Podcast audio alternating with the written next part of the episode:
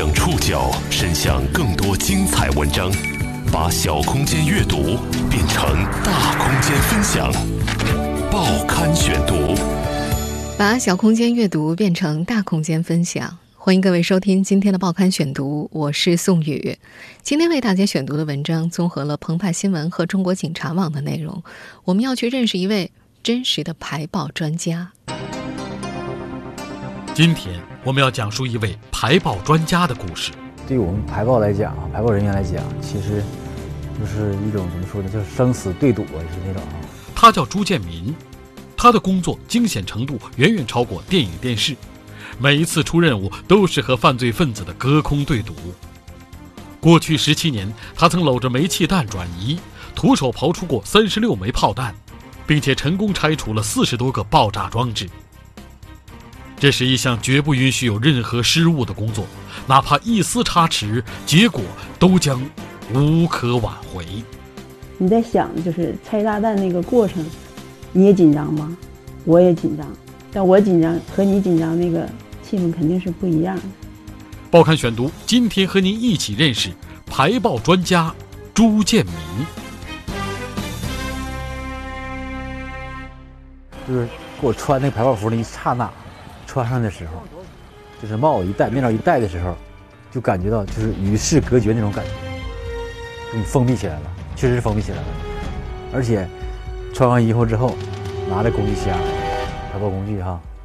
就是自己一个人非常孤独的走向那爆炸物的时候，这么走的是过程当中，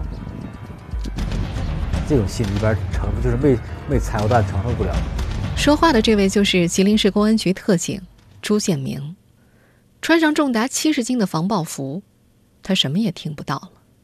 警戒线内，他孤身一人走向爆炸物，身后是上百双焦灼的眼睛。十七年里，这样的场景。上演了很多次。从警以来，朱建明和犯罪分子隔空对赌，他成功拆除了四十多个爆炸装置，定时、声控、红外、感光、丝质炸弹的起爆装置各式各样，有手机、石英钟、对讲机、车钥匙，这些小物件儿一旦接上雷管和炸药，随时都有可能会触发一声巨响。对于我们排爆来讲，排爆人员来讲，其实。就是一种怎么说呢？就是生死对赌啊，是那种啊，也有一种赌的成分。我们排爆就是必须做到就是百分之百的完美，嗯，百分之零点几的失误都不能存在。发现发现一点一点失误，那就是对我们来排爆人员来讲呢，就是嗯，可能是阴阳之隔呀，是不是？嗯，生死之别。作为吉林市唯一的排爆专家，他从事的是一项必须完美。绝不允许有任何失误的工作，哪怕一丝一毫的差池，结果都将无可挽回。朱建明，中等个头，脸庞瘦削。他九九年从部队转业，两千年被分配到当时的吉林市公安局巡特警支队防爆大队，成了队里唯一的排爆民警。第一次接受任务是在半夜。我坐在赶往磐石的汽车上，才知道通知我去排爆。在车上我一直在想，爆炸物会长成什么样呢？结果没有看到爆炸物。在回来的路上，我就感到了有些后怕。我怎么能干上这一行呢？进入巡特警支队之后，第一次真正的考验，在他入警两年后到来。那是二零零二年五月的一天。吉林市闹市区一栋写字楼内发现了两枚用煤气罐和灭火器改制的炸弹。那也是吉林市第一次发现这么大的炸弹。而朱建明上阵拆弹，却是因为路过，当时正好特警们出外训练，回城的途中遇到封锁现场，听到里面有爆炸装置，朱建平赶紧迎战。事实上，那也是他第一次接触真正的民用爆炸装置。那是我第一次真正排爆，不光是没有经验，就连防爆服跟最基本的工具都没有，只有一把钳子和剪子。他花了大约五分钟的时间，成功拆除了安在煤气罐爆炸物上的洗衣机定时器。朱建明后来回忆说，那是他人生当中最为漫长的五分钟。不过，虽然定时器拆除了，无法判断煤气罐的内部爆炸装置的结构。如果说煤气罐内部有继电器，切断电源的时候，爆炸物会起爆。如果煤气罐内部还有其他起爆方式，随时都有可能爆炸。所以，他们必须迅速把爆炸物转移到野外无人地区进行拆解。当时，他们没有专用的爆炸物品转移车辆，为了防止颠簸引起爆炸。坐在普通运兵车上的朱建明小心翼翼地把爆炸物抱在了怀里，在崎岖的山路上颠簸了一个多小时。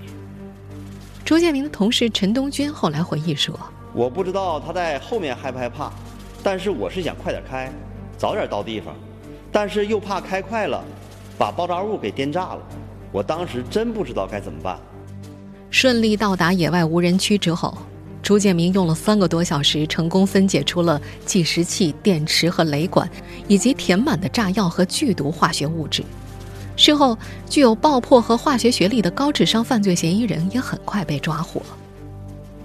事后回忆这段经历的时候，朱建明说：“内战，与其说胜在专业知识，不如说是胜在胆识。”当时的他血气方刚，刚刚成为一名排爆民警，脑袋里只有一个念头，就是要必须拿下。因为成功拆除了炸弹，朱建明也自此崭露头角。虽然他在部队学习过军用爆炸物的安装拆卸知识，但是民用爆炸装置和军用爆炸装置的差别很大。犯罪嫌疑人制作的爆炸物完全没有规律可遵循。干了这行，他只能进行大量的学习。他的办公室有个书架，上面摆满了各种书籍，什么反爆炸技术了，还有射爆现场处置等等。妻子王艳秋也说：“老朱不抽烟，不好酒，不打麻将，不爱玩，也没什么其他爱好。生活当中最大的爱好就是学习、看书、上网查资料，摆弄他的那些宝贝。所谓的宝贝呢，就是朱建明办公室里摆放的自己拆除的那些爆炸装置。虽然那些爆炸装置都是他亲手拆除的，但是他会经常去复复盘，给自己提个醒。他说，有些爆炸装置制作的非常复杂。”他戏称自己要向犯罪分子学习，学习最新的科技理论成果，跟上并且超越最新的犯罪动向，时刻为应对可能出现的射爆犯罪做好准备。十七年间，这位排爆专家经历了众多复杂的爆炸装置和犯罪现场，每个人的思路都不一样，私制炸弹的构造往往难以预测。那是一场又一场现场直播式的较量。报刊选读继续播出，排爆专家朱建民。在朱建民的从警生涯当中，经历过一次又一次的较量。二零零五年六月六号，吉林市船营区一居民楼发生了爆炸事故。一名犯罪嫌疑人在家中自制爆炸物的时候，不慎引爆了其中一枚，造成肋骨骨折、眼部受伤。朱建明他们赶到现场的时候，嫌疑人交代，他的家中还有五枚自制爆炸物。老朱记得，那是一个老式的火炕楼。我到现场的时候，发现屋内的火炕被炸成了一个深坑，爆炸导致房间的墙上全是血迹。棉絮、衣物、纸箱等物品把本就凌乱的房间填满。爆炸还导致没有爆炸的爆炸物像炸药、电池、裸露的铜芯缠绕在了一起。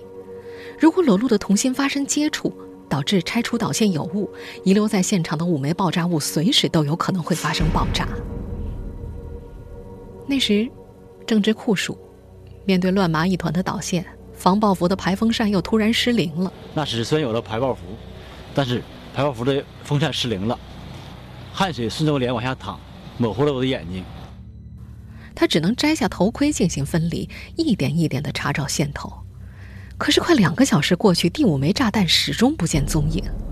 最终，在一堆杂乱的衣服下面，最后一枚炸弹现身了。朱建明记得那次完事儿下楼啊，整个人像水洗了一样，走道都飘飘的。还有一次较量，发生在二零零八年，有个年轻人抢银行未遂，逃窜之后把爆炸物扔在了柜台上，这给当时参与排爆的人出了个难题：两个饭盒一样大的爆炸物上绑着一个红色的诺基亚手机。那回啊，局里请了数个爆破公司的专家，通过狙击枪的瞄准镜观察之后，全部都一筹莫展。而朱建明主动请缨，他初步判断那是一个用手机遥控的爆炸装置，拆除的关键在于屏蔽信号。后来我就想，能不能借考场用的那个手机屏蔽干扰仪？经过协调，四台干扰仪很快就到位。随后，朱建明利用干式机械手把爆炸物转移销毁。其后不久，队内就添置了专业的频率干扰仪。如今呢，这台仪器是由专人负责架设频率干扰仪，已经成了勘察爆炸物现场的第一步了。如今，经过十几年的发展，吉林特警呢已经配备了上千万的排爆装备，有便携式的 X 光机、排爆机器人、频率干扰仪。液氮炸弹固化装置，还有炸弹探测仪等等，其中有一辆能够装载各式排爆装备以及转移爆炸物的综合排爆车，还是朱建明参与设计研发的。从业十七年的过程当中，曾让朱建明感到最为恐惧的犯罪现场，有受害人家属的哭泣。那是二零一一年四月份，一名公职人员无意中在车门旁。触发了一枚丝质炸弹，当场死亡。朱建明赶到现场的时候，尸体还没有运走，家属就在一旁哭。被害人的眉心通红，骨头碎了。爆炸物零件弹起的时候，像子弹一样正中他的脑门儿。那是一个用五公斤煤气罐改装的炸弹，罐底设置的起爆装置抬起即响，爆炸之后的碎片散落在附近两百米范围之内，受害人的眼镜飞了二十米远。朱建明估计，受害人为了开车门一拉，炸弹瞬间触发。两个月之后，二零一一年六月五号中午，吉林市某繁华小区的车库之内，一个同类的爆炸物现身了。但是这次爆炸物的威力是前者的三倍以上。这次排爆不是我遇到的最险的一次，也不是最难的一次，却是留下视频资料的第一次。这个爆炸物用了十五公斤的煤气罐改装，事后得知。这枚炸弹以雷管和黑火药引爆，相当于四公斤 TNT 当量的爆炸威力。按照那个就是那个爆炸物的那个那种当量爆炸威力哈，是响了，就是我脚到先失误了，不单单是我一个人粉碎队伍，整个那个那个楼七层楼，整个那个楼的一面都得垮塌。经过现场勘查，朱建明只能采取唯一的排爆法，那就是现场手工拆除。那天下午两点十分，他穿上排爆服走进了车库，向爆炸装置一步一步靠近。再次进入现场之后，队员们看到朱建明趴了一个小时没有任何动静。他想方设法拆除煤气罐底部的起爆装置导线，因为十公斤的头盔、颈椎难以承受，他只能侧躺着来，看不见就用手去抠，犹豫数次，钳子拿回来又伸过去。第一次犹豫把钳子拿回来，再伸过去，脚是不脚。后来一想，哎，应该相信自己，脚吧，哗，脚伸。也有那种就是一脚一闭眼的感觉，啊，没事儿，没响。最终安全之后，朱建明瘫倒在地，躺了许久。过去十七年间，朱建明经历过许多次这样的较量。他参与重大活动安检搜爆任务两百一十多次，妥善排除各类爆炸装置四十多个，排除销毁各类废旧炸弹四十多枚，无一纰漏和疏忽。如今，朱建明已经成为吉林市公安局特警支队技术大队大队长，多次荣立个人二等功、三等功。并被授予全国特级优秀人民警察、我心中的警察英雄等众多荣誉，但是从事这么危险的工作，他却瞒了妻子整整十年。报刊选读继续播出：排爆专家朱建明。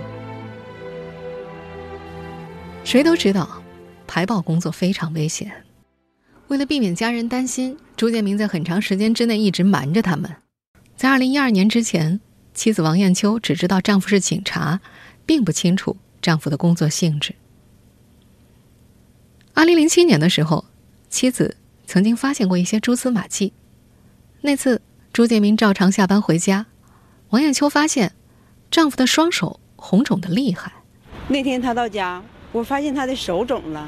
我问他怎么回事，他说挖金子去了。我一猜他就在骗我。警察有警察的纪律，我就没再多问。丈夫的玩笑让她没再多问，她知道警察有纪律。不过事实上，那次朱建明的双手刚刚从一个商场拆迁工地的深坑当中挖出了三十六枚日军遗留炮弹，其中既有手雷，也有毒气弹。最大的一枚长八十厘米，重六十公斤。那次，除了自己的双手之外，朱建明唯一的工具就是一根木棍儿。穿防爆服已经没有任何意义。由于炸弹的埋藏年代久远，隐性保险解脱，腐蚀的弹皮外挂着一层苦味酸盐，只要发生摩擦、撞击或者是断裂，结果就是爆炸，甚至是全体爆炸。任何锐器，都代表着危险。脚下踩脱一块碎石，都会让他惊出一身冷汗。那次，像呵护婴儿一样，朱建明把最大的两枚炮弹抱进了专业车辆，垫上棉被和沙土。人群都已经远撤到警戒线之外，他独自一人在两米的深坑之内爬上爬下。七个小时，土层越挖越深，四肢越来越沉，最终清理出各类炮弹三十六枚。事后野外销毁的时候，朱建明先引爆了一颗小手雷，沙袋和弹体竟然全部灰飞烟灭，连个碎片都没有。这一重又一重的危险，朱建明一直不敢让家人知道。直到二零一二年的一次同事聚会，妻子王艳秋才明白丈夫到底是做什么的。那回，一个战友不小心说漏了嘴，他有一个队员儿，呃，那个结婚。然后有另外一个队员过来来，那个敬酒，我才知道他是做这个防爆工作的。当时王艳秋看了朱建明一眼，没问什么。回家他上网一查才知道，排爆就是拆炸弹啊。防爆是干啥的？那一看就是拆炸弹。也是在二零一二年，朱建明的事迹被媒体报道，其他的亲戚朋友也陆续知道他从事这项工作的危险性。后来媒体报道我的事迹，家里的其他人也都知道了。不过到了今天，家人之间依然避讳这个话题。数年来，家中少有的几次交流，也是因为事情见了报。你拆炸弹，我就坐那会儿在想，你在想就是拆炸弹那个过程，电影里那拆炸弹、拆炸弹那个过程，你也紧张吗？我也紧张，但我紧张和你紧张那个气氛肯定是不一样的，是吧？妻子王艳秋说：“丈夫是家里的顶梁柱，知道他干的是排爆工作之后，也曾想过不让他干了。可是，丈夫喜欢这份工作，她只能选择支持他。作为妻子，她照顾好老人孩子，让丈夫少操心家事。她说，丈夫的工作本身就很危险，自己更不能给他添堵。”从孤军奋战到团队配合，朱建民一手带出的排爆中队也已逐渐壮大。不过，因为这份工作的危险性，他亲手带出的三十多个徒弟，而最终留在排爆岗位的只有七人。报刊选读继续播出：排爆专家朱建民。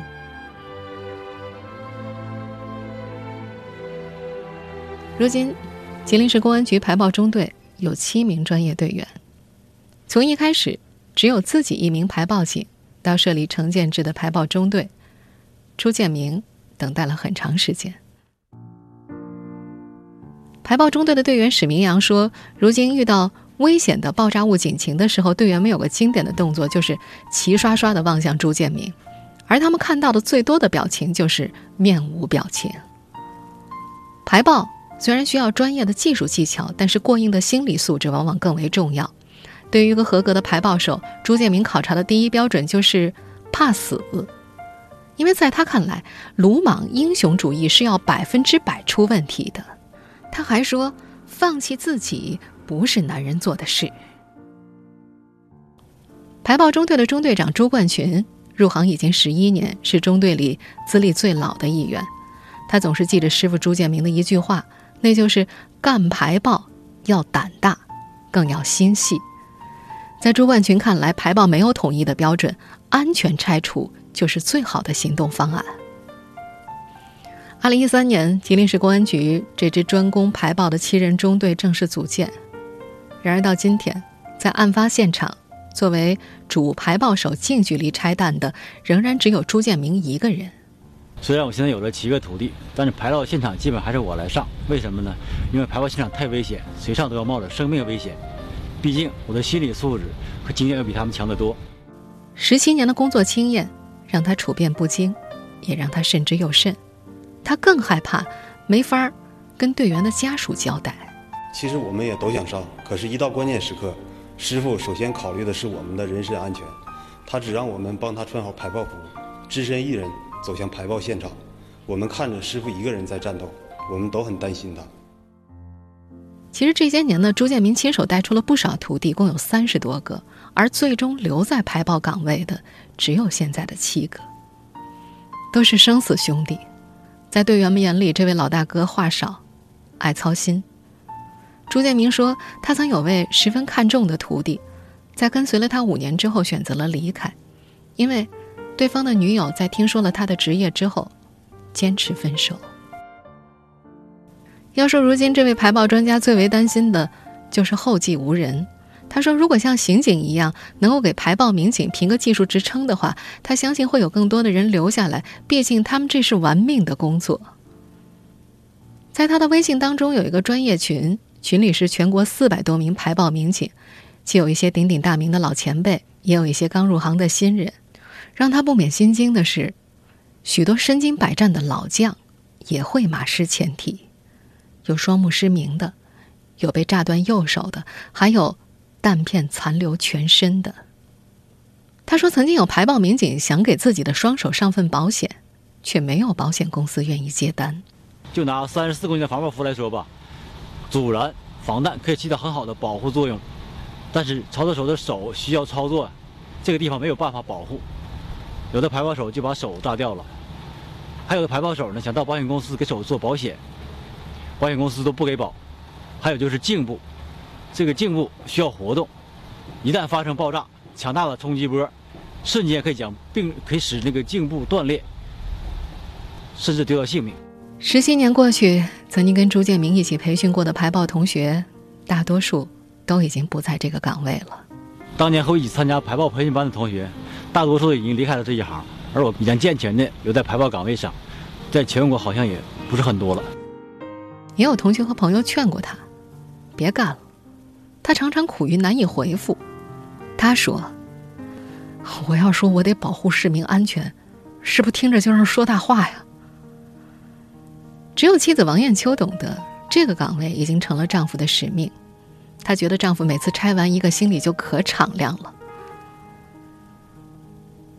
而实际上，在离开现场之后，朱建民常常会在后半夜惊醒，梦里尽是老虎、狮子啊、蛇，其后就再难入睡。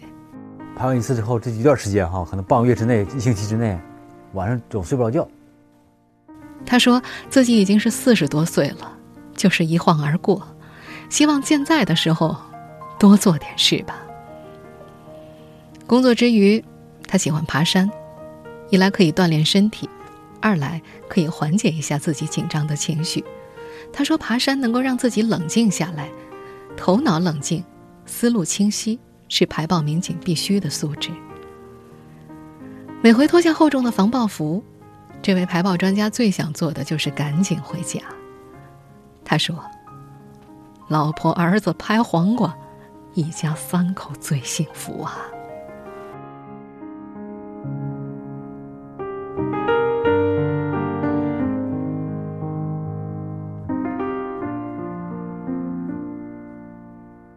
听众朋友，以上为大家讲述的是一位排爆专家的故事。我是宋宇，感谢各位的收听。今天节目内容综合了澎湃新闻和中国警察网的内容。